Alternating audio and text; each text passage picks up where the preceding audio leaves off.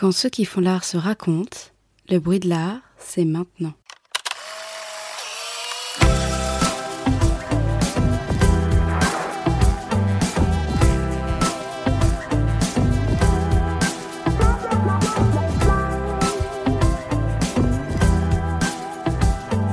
Nous sommes Florian Champagne et Victoria Le la main. Aujourd'hui, à l'Hôtel de Lille, nous recevons Jean-Claude Mouton. C'est un photographe français d'une cinquantaine d'années. Dans sa pratique photographique, vous ne trouverez pas de portraits ou de sujets humains, mais plutôt des traces de vie induites par la présence d'objets industriels, de panneaux de signalétique ou encore des barres d'immeubles. Jean-Claude Mouton capture des espaces urbains et périurbains qu'il fréquente ou dans lesquels il n'est que de passage. Il met en jeu à travers ses clichés des thématiques récurrentes comme le questionnement de la mémoire, les frontières et la présence d'un vide envahissant. Il évoque ici son parcours, Bernard Plossu et John Bateau, qu'il considère comme ses mentors, et sa vision du métier de photographe. Bonjour Jean-Claude. Bonjour Jean-Claude. Bonjour Victoria, bonjour Florian. Jean-Claude Mouton, vous êtes un photographe français né en 1962. En une phrase, comment vous présenteriez-vous à quelqu'un qui ne vous connaît pas? Ouais, je suis un photographe, euh, du genre photographe marcheur, qui pratique volontiers la dérive, euh, dans des lieux sur lesquels je retourne très souvent. Je photographie des lieux familiers en fait. Et je suis très intéressé par euh, l'urbain, les paysages urbains, la ville. Vous avez tout récemment publié Vue d'après, un livre de photographie de la ville de Lisbonne réalisé entre 2008 et 2016. Que diriez-vous de ces photographies à quelqu'un qui ne les a jamais vues? Ce, sont des, des, photographies, ou plutôt mon point de vue à Lisbonne, ou ce qui me fascine à Lisbonne, c'est être à Lisbonne et euh, rêver d'ailleurs.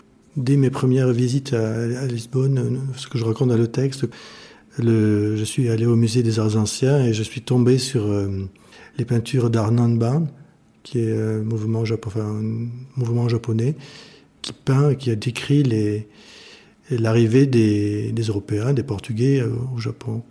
Et, euh, et, en sortant du musée, le musée est assez haut, au-dessus du, du, fleuve, le Tage, et on, a vue plongeante comme ça sur euh, les bateaux, sur les porte-conteneurs, sur, le, sur la gare euh, maritime. Et, il y a comme un, court-circuit historique qui se fait, quoi. C'est-à-dire tout est encore là. Les, échanges de bateaux, tout ça, sont des flux internationaux, ça existe toujours depuis le XVe siècle. Et, donc ça, a complètement orienté, sans doute, mon, ma vision de Lisbonne, c'est-à-dire Lisbonne et euh, l'ouverture vers le monde, vers, vers l'ailleurs. Jean-Claude Mouton, vous êtes originaire de Castres. Quelle part ce lieu joue-t-il dans votre rapport à l'art et est-ce qu'il a inspiré votre pratique? Ouais, peut-être un, un, certain goût pour la, la banalité, pour euh, une, ville sans, sans grand, euh, jolie petite ville, mais sans grand caractère. Je sais pas, c'est pas grand-chose. Donc, euh, certain goût pour l'ennui aussi, pour des, des, de pouvoir euh, passer des, des, journées sans vouloir absolument euh, les, les, occuper, euh, en se mettant en disponibilité comme ça à regarder les choses. Vous avez fait un DEA d'histoire de l'art et vous avez étudié à l'École nationale supérieure Louis Lumière. Vous avez notamment écrit un mémoire traitant de la problématique de la lumière et de l'aveuglement. Quel euh, rapport votre pratique actuelle entretient-elle à vos études? Est-ce que c'est un rapport essentiellement technique ou est-ce que c'est plus subtil? La technique, ça fait partie de, la pratique photographique ou de la pratique artistique tout court. C'est-à-dire, c'est la, technique, c'est ou les choix techniques, c'est des, c'est de l'expression. Donc, euh, ça en fait partie, mais je suis pas, je suis pas un, technicien ou un techniciste, pas du tout. J'aime bien me laisser surprendre ou quelquefois il y a des choses que je maîtrise pas trop. Bon, j'ai commencé par, j'ai commencé en fait par l'école Louis Lumière, hein, donc mais ça c'était, euh, c'est déterminé un peu par le milieu social duquel je viens, c'est-à-dire c'est un milieu. Mon, père était artisan, artisan électricien. Pour moi, c'était hors de, de penser d'entrer directement dans une école des beaux-arts, par exemple. Donc, il fallait, je suis passé par, par cette, par cette voie d'une, d'une, école où on apprenait la photographie sous l'angle technique et technologique. C'est ce qui a été une bonne transition pour moi. Et ensuite, de là, je suis passé à, des, questionnements plus théoriques sur l'art. J'aime bien savoir comment les choses fonctionnent, euh, mais pour pouvoir m'en détacher peut-être, pour les oublier. et euh, bon, cette connaissance-là, sûrement, intervient à un moment donné ou à un autre, parce que j'aime beaucoup les, les, détournements de techniques ou les ou choisir tel dispositif technique dans, dans, dans le but d'exprimer quelque chose. Et durant vos études, euh, avez-vous eu un modèle ou quelqu'un qui vous a inspiré dans votre pratique? Un mentor ou... Quand j'étais adolescent, j'ai découvert aussi la, photographie, c'était tout un monde qui s'ouvrait pour moi, qui me, qui me permettait un peu de sortir de mon milieu aussi. Et, euh, et donc j'étais dans un club photo, euh, dans une maison des jeunes, et, et on, fait, on était allé voir l'exposition avec notre club, et j'avais découvert le travail de John Bateau. Et ça, m'avait absolument beaucoup impressionné. Et ensuite, donc, je suis, euh, euh, j'ai eu mon bac, je suis, parti à Paris, j'ai fait l'école de lumière, on le faisait juste après le bac à l'époque. Et ensuite, j'ai continué donc en théorie de l'art ou en histoire de l'art, et j'ai voulu faire mon, à l'époque c'était la maîtrise, le master 1, euh, sur, la, couleur en photographie. Et évidemment, donc, c'était euh, l'occasion de, parler du travail de John Bateau. Je, je l'ai contacté, et on a, il m'a répondu, on a, on a sympathisé. Et euh, j'ai travaillé un peu avec lui. Est-ce que vous pourriez parler un petit peu peut-être du travail de John Bateau Alors John Bateau, c'est un photographe français, donc euh, je peux faire toute la biographie, qui est né en 1939, qui vit à Paris. Euh, qui, et c'est un photographe donc, qui a thématisé la, la, question de la couleur en photographie. C'est un des premiers en France. Euh, c'est toujours très tactile, son rapport euh, au papier aussi quelqu'un qui a travaillé pour, gagner sa vie, qui a travaillé euh, aux archives nationales, qui travaillait les papiers pour restaurer les, livres. Et donc qui, qui a un rapport au tactile et au papier qui est très très très fin. Pendant mes études, j'ai rencontré aussi Bernard Plossu.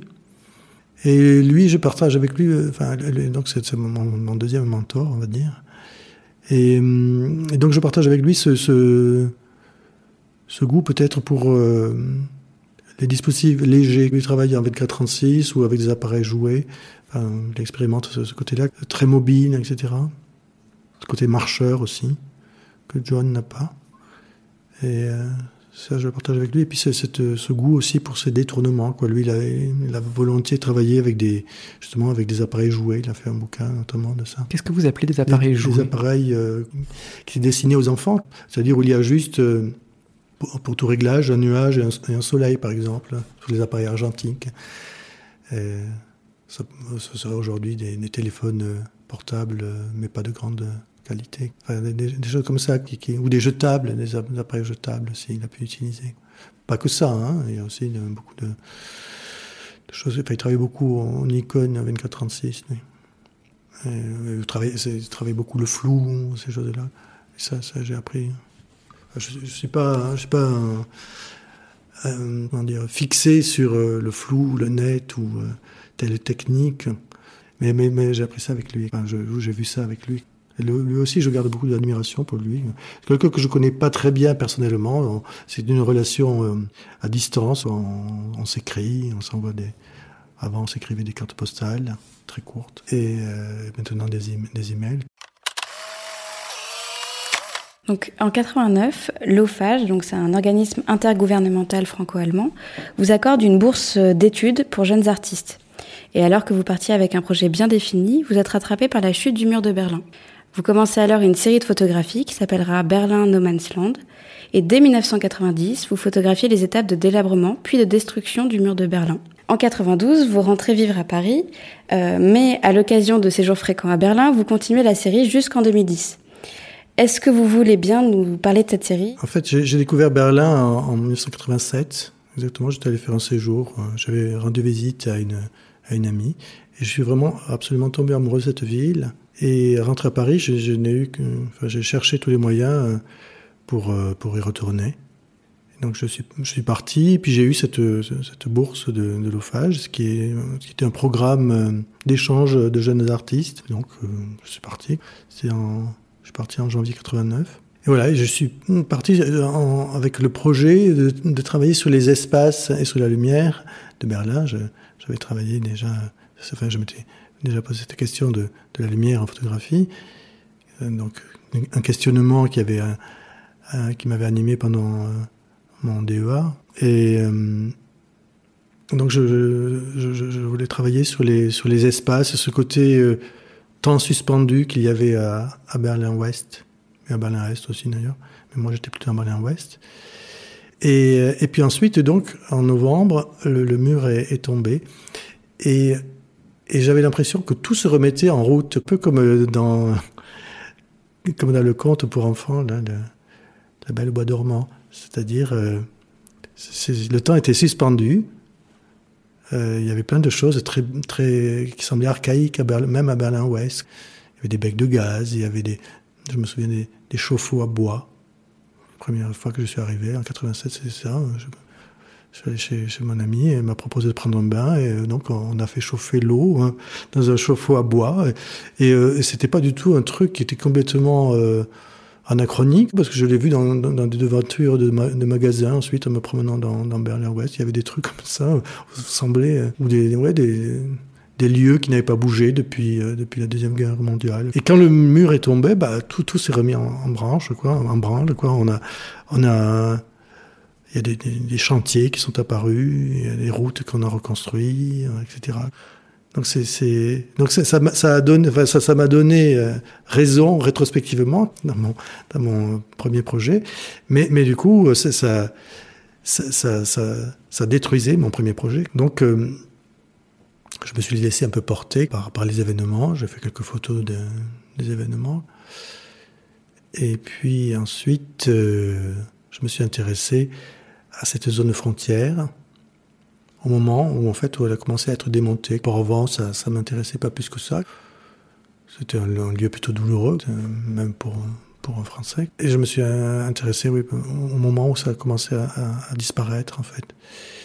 Et euh, très rapidement, j'ai voulu le j'ai choisi euh, un appareil photo euh, pour ce projet-là, qui était un 6.6 Pentacon, qui était l'appareil photo professionnel par excellence d'Allemagne de l'Est qui, à l'ouest coûtait pas grand chose, qui avait, qui avait quelques défauts, mais euh, je, je l'aimais bien. Et, euh, et j'ai commencé à photographier euh, dans, ce lieu, euh, pas en, en, en, en optant un, protocole très strict où euh, ça, ça, m'intéressait pas, ça me semblait toujours euh, un peu passé, les années 70. Je me laissais porter on dirait maintenant en dérivant, dans, dans, dans toujours dans ce même lieu. Donc c'est une dérive qui était très canalisé. Et, euh, j'ai photographié euh, ce qui m'a parlé ou ce qui, ce qui me semblait aller di disparaître. Une espèce de, frénésie à garder des traces, tout en trouvant ça un peu vain. Donc euh, c'est pour ça que je, me suis mis à travailler la surexposition et d'opérer de, des détournements de techniques comme ça, en, surexposant mon film, en, en, le collant sur carton et en l'exposant comme ça. Euh, pour mettre en scène un peu cette, cette disparition elle-même, ce côté vain en fait, à, à vouloir conserver toujours des tas de choses. C'est un, un, double mouvement, quoi. À la, à la, fois garder des choses et, et puis se, regarder euh, en train de le faire et puis trouver ça vain. Donc il y, a des photos qui sont du registre de, de la prise de traces euh, qui sont classiques, et puis d'autres qui, qui mettent en scène vraiment ce, ce, cet aveuglement, cet effacement, ce, cette disparition, cet oubli peut-être. De 2007 à 2016, vous avez réalisé une autre série de photographies Lisbonne. Ensuite, il y a deux autres séries de clichés. Il y a Nanterre qui est réalisé entre 2010 et 2012, et puis Dunkerque qui est réalisé de 2012 à 2015. Dans chacune d'entre elles, on retrouve des thèmes récurrents, notamment le questionnement de la mémoire, le vide étrangement plein, les frontières ou encore les barrières. Là encore, vous montrez des espaces urbains ou périurbains dans lesquels ne sont visibles que des objets industriels, des panneaux de signalétique ou des barres d'immeubles. Pourquoi préférez-vous les paysages urbains sans présence humaine directe? Oui, je ne m'intéresse pas tellement aux... Enfin, je m'intéresse comme spectateur, mais, pour les faire moi-même, oui, je m'intéresse plus aux espaces qu'aux portraits ou aux figures humaines. Quand il y a des, personnages sur mes photos, c'est des, des éléments euh, graphiques, pour ainsi dire. Pourquoi, je ne sais pas trop. Je m'intéresse plus aux espaces ou aux, traces. En fait, c'est plus des traces humaines. L'humain est présent. Je ne fais pas tellement de photographies euh, de nature. Ou, ça m'intéresse quand il y a des quand il y a des traces de la de la présence humaine, c'est-à-dire euh, des barres d'immeubles, etc., mais aussi des de l'activité, des, voitures qui passent, des, chantiers, beaucoup. Pour ça que Berlin m'a beaucoup, enfin cet espace de Berlin m'a beaucoup intéressé parce que c'était euh, c'était pas des, lieux abandonnés, c'était des lieux euh, en, en, mouvement, en transition, en reconversion, donc avec des travaux, avec euh, avec avec du travail, avec des avec des mouvements, avec des choses qui changent. Donc tout, ça qui sont des traces de l'activité humaine. Quelquefois, au tout début, je me disais quand même, photographe, il faut qu'il fasse aussi des portraits. Je me disais, je vais faire des portraits, mais bon, très rapidement, ça a tourné court. C'est pas mon truc. Je préfère, euh, ouais, je préfère euh, photographier des, des espaces ou des objets. Ou On, travaille sur le temps ou le temps, revenir aux mêmes endroits. D'ailleurs, comment vous choisissez les lieux qui occupent vos photographies? En fait, je vais pas très loin. C'est des, en fait, c'est des lieux familiers à Berlin, j'ai habité. Donc, euh, après, je n'y habitais plus, mais euh, bon, c'est des lieux que je connaissais. Je suis retourné. Mon, cœur est, resté attaché à Berlin. J'ai encore, comme dit la chanson, la fameuse chanson, j'ai, une encore une valise à Berlin. La chanson que chante Marlène Dietrich. C'est des lieux. Ensuite, euh, à Paris, donc j'ai habité dans le centre de Paris. Donc c'était c'était à ma porte. Et ensuite quand j'ai déménagé, j'ai déménagé à, Belleville et mon travail a un peu changé. Il y a eu un peu plus une, il y a eu une inflexion. Effectivement, c'est vraiment complètement lié à, ma vie. Et à Dunkerque, je suis une partie de la semaine. Donc vos séries photographiques, elles s'étalent à chaque fois sur plusieurs années. Est-ce que vous fonctionnez par rituel pour travailler? Hmm. Disons, pendant longtemps, je me suis dit que je, n'aimais pas du tout les, les, les contraintes ou euh, ce qui était à un moment à la mode, c'est-à-dire de se faire un protocole très strict euh, et euh, que, que je, refaisais tout ça et que que j'y allais comme ça en me laissant porter. Et finalement, c'est en soi déjà une, un, protocole ou un, un, rituel, effectivement, peut-être. C'est-à-dire partir avec l'appareil photo, marcher dans certains endroits bien, bien choisis, où il y a les choses qui m'intéressent, c'est-à-dire de l'urbain mobile, pas, pas, pas de lieux complètement abandonnés, mais des lieux où, où, il y a diverses choses euh, de, de l'espace urbain contemporain. Je ne cherche pas du tout la nostalgie ou comment c'était avant, ces choses-là, pas du tout ça qui m'intéresse. Et donc le rituel, euh, en fait, c'est un rituel que, qui, à mon sens, est assez, euh, assez léger, c'est-à-dire un appareil photo avec un seul objectif et, euh, du temps en fait. Et avoir une certaine disponibilité. Le rituel, ce serait peut-être de se mettre dans cet état d'esprit qui fait que on sera réceptif.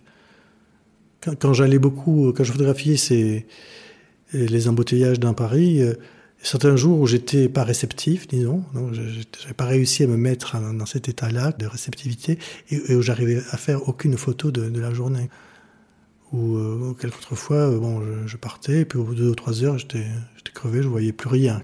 Bon, pourtant les embouteillages étaient là, pareil, quoi, mais je n'arrivais plus à voir quelque chose. Donc euh, le, rituel, ce serait ça, ce serait de se mettre dans, euh, dans un état de disponibilité. Selon vous, qu'est-ce qui fait une bonne photographie? Et qu'est-ce que vous recherchez à travers une bonne photographie? Moi, je travaille pas mal en série. Quelquefois, si on voit juste une photo, on se dit, ouais, qu'est-ce qu'elle a cette photo?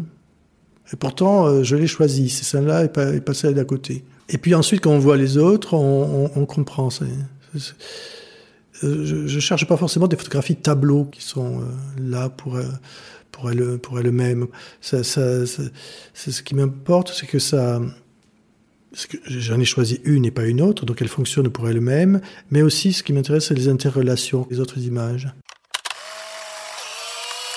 En 1988, Howard S. Becker écrivait un essai de sociologie Les mondes de l'art. Il proposait alors de comprendre, sous l'expression monde de l'art, le résultat d'une interaction constante entre l'artiste, ses assistants, ses marchands, ses commanditaires, son public, etc. Est-ce que vous vous retrouvez dans cette idée d'un monde de l'art comme tissu social, mais aussi comme ensemble économique? Moi, je suis, je suis assez marginal dans ce, dans ce monde-là. Je, je, l'observe, j'en fais partie comme, comme tout le monde. Mais euh, je suis plutôt dans le off, donc je suis vraiment dans la marge de par, de par ma pratique. Pourquoi? Parce que, parce que j'ai travaillé euh, des petits formats, Je travaille volontiers sur des petits formats. J'ai mis en scène l'effacement, enfin, ou la disparition, ou la fragilité de la photographie, ce qui était quand même vraiment un tabou. Dès dans une époque où euh, la photographie, enfin, les photographes voulaient s'imposer dans le marché de l'art et euh, comme, euh, comme valeur qu'on peut acheter. Donc mettre en scène cette fragilité, c'était pas pas très porteur pour, une galerie par exemple. Voilà. Puis puis j'aime bien cette cette, cette attitude-là. Je veux dire, je suis pas un militant anti-commerce ou anti-commerce de l'art, etc. Mais euh, c'est aussi une liberté que de ne pas dépendre du marché ce qui plaît, etc. Oui, mais moi, j'ai pas joué le jeu de ça, de faire des éditions euh, limitées, de faire des, tirages qui se, conservent très bien et qui sont, euh, ou de choisir des, sujets, de photographier des choses qui, euh, peuvent être. j'ai choisi des trucs triviaux, les bagnoles, les, enfin même pas, et même pas pour les magnifier. C'est des bagnoles crades, un peu, les nuisances presque. Hein. Donc c'est. Donc moi, d'emblée, je me suis mis en, dehors. Et donc j'ai mené une. Enfin, pour gagner ma vie, j'ai fait des trucs qui, qui étaient en correspondance avec ça. J'ai gardé un immeuble pendant plusieurs années, comme ça, ce qui me laissait beaucoup de temps pour lire, qui me laissait beaucoup de temps pour faire mes photos dans la semaine. Mais c'était euh, une vie de moine, c'était une vie. Euh, radicalement euh, minimal. Est-ce que vous êtes euh, par ailleurs collectionneur des travaux de, d'artistes avec lesquels vous collaborez ou avec lesquels vous échangez? Collectionneur, c'est un, grand mot. J'ai des, des œuvres euh, parce qu'on m'a offert ou quelquefois j'ai pu acheter.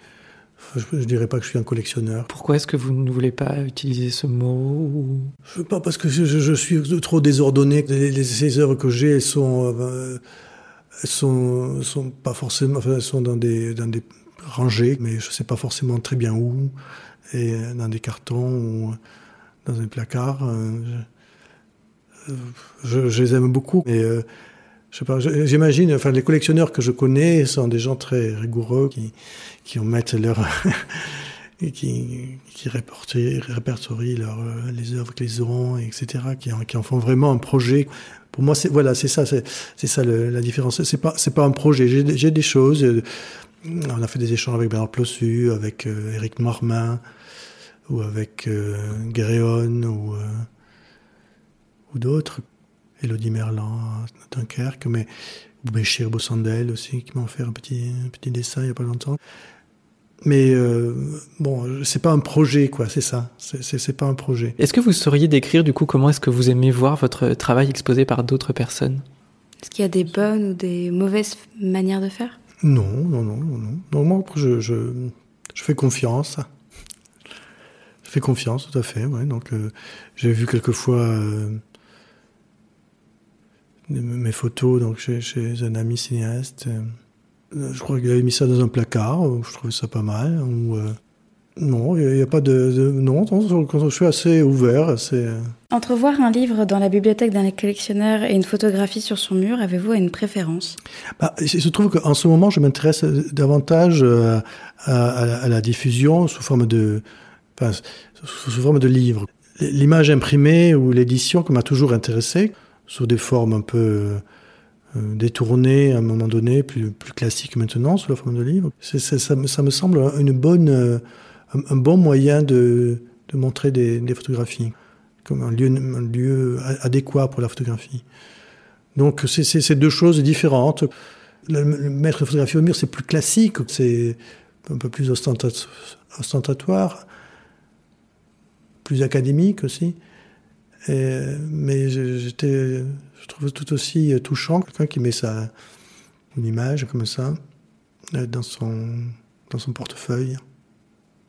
peut être plus touchant même. Jean-Claude, merci de vous être raconté, d'avoir fait entendre votre voix au milieu du bruit. Merci à vous. On peut retrouver votre travail sur votre site internet jean-claude-mouton.eu. Vous pourrez retrouver ces informations dans la description du podcast. Merci à celle ou à celui qui a pris le temps pour partager ce moment avec nous et nous revenons bientôt. Nous tenons finalement à remercier l'un de nos partenaires, le collectif Jeune Critique d'Art. Vous pouvez retrouver toutes les semaines des critiques d'exposition, portraits d'artistes contemporains et bien d'autres belles choses sur leur site jeune critique au pluriel d'art.org. D'ici là, pour ne rien rater, retrouvez l'actualité du bruit de l'art sur Instagram et Facebook et sur notre site lebruitdelart.fr.